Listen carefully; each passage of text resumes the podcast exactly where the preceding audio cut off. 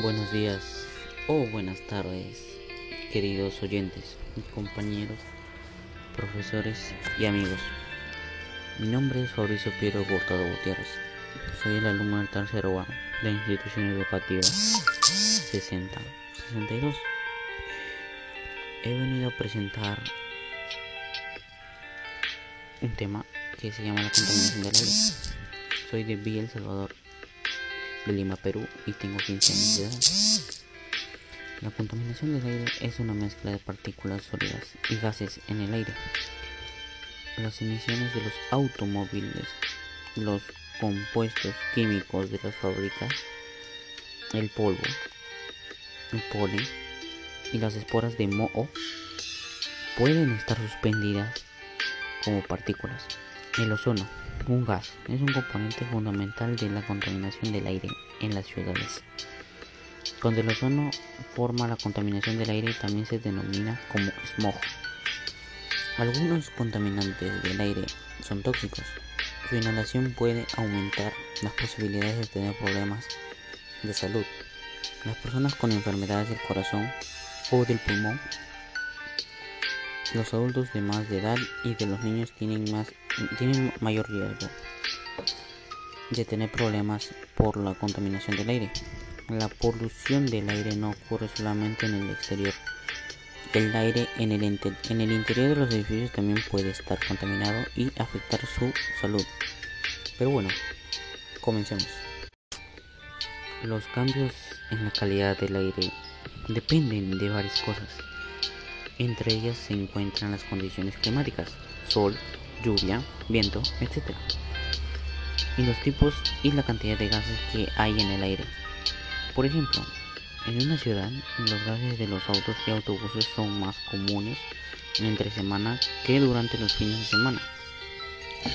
En entornos rurales la contaminación por polvo y suciedad es común durante la temporada en la que las agriculturas harán sus campos. Estos son algunos consejos sobre cómo se puede reducir la exposición a la contaminación del aire entero. Revise el índice de calidad del aire ICA. La Agencia de Protección Ambiental, EPA, por sus siglas en inglés, mide periódicamente la calidad del aire de ciudades y áreas rurales e informa acerca de ello. Debido a esto, la calidad del aire ha mejorado en los últimos 20 años. La televisión y más locales, así como las fuentes digitables, a menudo publican el ICA. La puntuación varía de 0 a 500. Una puntuación de ICA de más de 100 significa que las condiciones de aire son insalubres. No salga cuando haya mucha contaminación. Utilice el ICA para determinar cuánto tiempo debe pasar al aire libre. Si bien tendrá que ir al trabajo, a la escuela, trate de evitar actividades al aire libre. Opcionales en días en el que ICA sea elevado. Elija otro día para ir al parque o hacer trabajos de jardinería. Si tienen que estar al aire libre en días en los que el ICA es alto, limiten la actividad a las primeras horas de la mañana o después de que pase la puesta de sol. Programar las horas es importante si vive en una ciudad porque la luz del sol puede aumentar los niveles de ozono. Los altos niveles de ozono pueden dificultar la respiración al aire libre si tiene problemas pulmonares como el asma. También puede causar problemas en niños y adultos mayores. Evite la actividad física intensa en días en los que la hora haya alta contaminación del aire. La actividad física puede hacer que su respiración sea más fuerte y más rápida. Cuanto más rápido respire, más contaminación del aire inhalará. Aspectos a tener en cuenta. Las recomendaciones anteriores por lo, por lo general evitan los síntomas en adultos y niños sanos. Sin embargo, si se encuentra en un aire de alta contaminación, debería considerar otras maneras de proteger su salud. Si tiene un problema cardíaco o pulmonar crónico como el asma, hable con su médico sobre cómo protegerse de la contaminación del aire. El médico puede recetarle un medicamento para ayudarle a respirar. Consulte con su médico si tiene síntomas de opresión en el pecho, en los ojos o tos o si tiene ardor. Si tiene ardor en los ojos o también puede tener tos. Los niños son más sensibles a los efectos de los niveles de altos de contaminación que a los adultos. También experimentan más enfermedades como bronquitis y dolor de oído en áreas de alta contaminación. Hable con su médico sobre cómo mantenerlos saludables. Fuentes de contaminación del aire. Contaminante. Cualquier sustancia o elemento que no pueda pertenecer a la naturaleza del medio en el que se encuentra y puede causar efectos perjudiciales para la salud de las personas o el ambiente. Contaminante primario. Sustancias emitidas directamente a la atmósfera por una fuente de emisión determinada. Contaminante secundario. Sustancias que resultan de reacciones en la atmósfera entre contaminantes primarios y otras sustancias químicas. Emisión vertido de sustancias contaminantes a la atmósfera. Las fuentes de emisión pueden agruparse en cuatro categorías principales. Fuentes fijas. Fuentes de emisión que no se, se trasladan mantenidos en un solo lugar. Ejemplo, chimeneas industriales o fogata. Fuentes móviles. Fuentes de emisión que se pueden trasladarse con facilidad emitiendo contaminantes durante su recorrido. Ejemplo, automóviles, camiones, aviones, entre otros.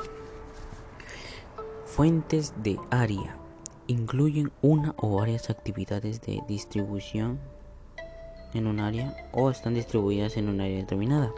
Ejemplo, comercios, casas, entre otros. Fuentes naturales son aquellas que no provienen directamente de actividades humanas y son emitidas por los fenómenos como la emisión de dióxido de carbono, CO2 por los bosques o cultivos u otros gases que se emiten en los volcanes, manantiales de agua, sulfurosa, entre otros. ¿Qué acciones dispone la emergencia ambiental? Se harán más tamizajes de sangre para estudiar las concentraciones de plomo y de otros metales pesados como el cadmio en la población de los asentamientos humanos de mi Perú afectados. Virgen de Guadalupe, las casuarinas de Guadalupe, Sagrada de Corazón de Jesús y los sectores E y K. La Dirección Regional de Salud del Callao se encargará de estudiar los niveles de contaminación del agua, del aire y del suelo, mientras que el Organismo de Evaluación y Fiscalización Ambiental OEFA el Ministerio de Ambiente y el Ministerio de Producción produce, supervisará que las empresas del parque industrial cumplan las normas ambientales. Por su parte, las municipalidades de Mi Perú y Ventanilla arborizarán la frontera entre los asentamientos humanos contaminados y la zona industrial. Días antes de aprobarse la DA, la ministra del Ambiente, Elsa Galarza, dijo en entrevista con el comercio que la contaminación en Ventanilla y mi Perú es evidente y que se tomarán medidas para revertir la contaminación por su lado. Juliana Becerra Celis, titular de la Dirección General de Calidad Ambiental del MINAM, dijo que en 90 días hábiles no se pueden solucionar todos los problemas de la zona, pero en esta medida ayudará a tener acciones más concretas y claras. Alta contaminación. Según estudios de la Dirección Regional de la Salud del Callao, entre 2011 y 2015, las concentraciones de plomo en el aire superaron el estándar de calidad ambiental. 0,5 microgramos de plomo por cada metro cúbico de aire. En septiembre del 2016 se detectaron 0.78 gramos Además, de 3 al 21 de marzo del 2017, el OEFA estudió el suelo y detectó excesos de plomo en varios puntos de la zona industrial, 238% más de lo permitido, y de los asentamientos 219%. Este año la UEFA cerró temporalmente los hornos de tres fundiciones en el Parque Industrial de Ventanilla. Según Keila Quispe, funcionaría de esta entidad la manera o la medida se tomó porque estas empresas no controlaban sus emisiones y no había forma de saber si estaban contaminando el medio ambiente. No es la primera vez. Esta es la segunda vez que se declara en emergencia ambiental un área del Callao. En el 2008, el hoy extinto Consejo Nacional del Ambiente, CONAM, declaró esta medida en Mar Taboada en ese sector se estaban arrojando los desagües de la ciudad sin tratamiento. Por entonces todavía no se terminaba de construir la planta de tratamiento de aguas servidas que actualmente operaba allí y que controló la contaminación. Desde el 2008, año que se aprobó la ley número 294-43, que regula la declaratoria de emergencia ambiental, la máxima autoridad ambiental del Perú no declarado esta medida en 10 ocasiones, contando el caso de Ventanilla y Mi Perú. Por, por cierto, declaran en emergencia ambiental a Ventanilla y Mi Perú, justo del tema que estábamos hablando antes. El Ministerio del Ambiente aprobó hoy esta medida y entidades tendrán 90 días hábiles para ejecutar acciones que detengan la contaminación en ambos distritos del Callao. El Ministerio del Ambiente, MINAM, declaró hoy en emergencia ambiental un área de 834 mil metros cuadrados localizada en los distritos de Ventanilla y Mi Perú. La medida se tomó debido a las altas concentraciones de plomo en el ecosistema y en la sangre de la población de esta parte del Callao denunciadas desde el 2014 por el diario El Comercio, según la resolución ministerial número 307 2017 MINAM publicada en el diario oficial El Peruano. Esta declaratoria de emergencia ambiental DEA tendrá vigencia durante 90 días. En ese plazo, seis entidades del Estado cumplirán una serie de acciones que ayudan a frenar la polución generada principalmente por empresas que funden plomo dentro del parque industrial de Ventanilla. Y por cierto, toda la información que acabo de decir la saqué del curso de Ciencias Sociales. Y pues continuemos. La contaminación ambiental, entre ellas la contaminación del aire, se ha incrementado en los últimos tiempos y como consecuencias se originan problemas que a diario tenemos que enfrentar toda la población del distrito de Villa El Salvador. Uno de los más graves es la, la que ocasionan las actividades económicas, pues tenemos la presencia de la refinería de Conchán, empresas de producción de cemento, parques automotor y conductas negativas como la deficiencia o deficiente gestión de los residuos sólidos al quemarlo. Acciones que deterioran la calidad del aire teniendo esto como las consecuencias. Un efecto negativo en la salud de las personas, afectando su bienestar emocional, su salud mental, incrementando las afecciones de la piel y enfermedades respiratorias. A continuación voy a decir un par de acciones que se pueden aplicar, ¿ok? Acción número 1 Aplicar el poder de las 3R. Acción a realizar. Limpiar las zonas verdes o donde haya contaminación. Y los beneficios de esta acción serían menor contaminación y menos uso de productos no renovables. Acción número 2. Separar y reciclar la basura. Aparte de eso, los residuos orgánicos son excelente abono. Acción a realizar separar y reciclar la basura y organizar el abono fértil. Los beneficios. Se reduce el consumo de energía, lo que es menos contaminante. Acción número 3. Reduce el consumo de electricidad. Acción a realizar. Tener en cuenta en mi hogar las plantas purificadoras del aire. Beneficios. Reducción de contaminación ambiental y se evitan decesos de fauna silvestre. Acción número 4. Cuidar los parques y árboles. Acción a realizar.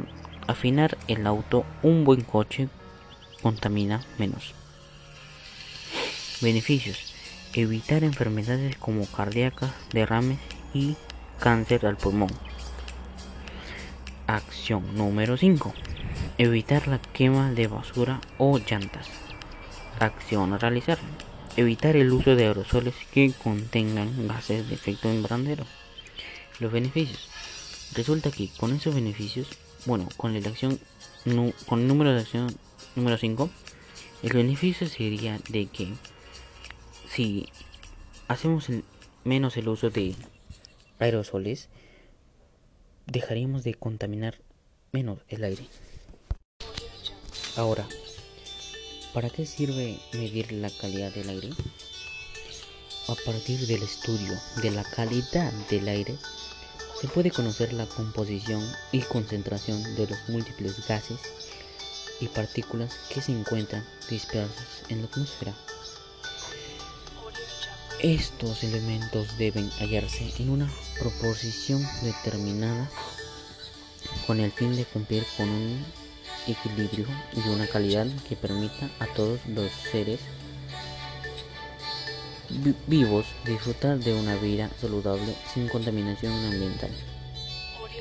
Es por ello que en el Perú el Ministerio del Ambiente indica que la calidad del aire se basa en el cumplimiento de las entidades de calidad ambiental del aire, ECA, que establecen niveles objetivos para la presencia de contaminantes en el aire de modo que al mantenerse bajo estos niveles no representen riesgos a la salud de la población ni al ambiente. El índice de calidad del aire, INCA, tiene 3, digo 3, perdón, tiene un valor óptimo comprendo, comprendido entre 0 y 100, el cual coincide con el cumplimiento de los estándares de calidad ambiental del aire. El INCA se divide en cuatro categorías o calificaciones de la calidad del aire. Buena, moderada, mala y buena.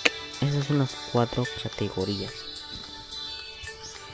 En el 2019, la región de Lima registró el mayor número de contaminación por persona, lo cual es el 0,63.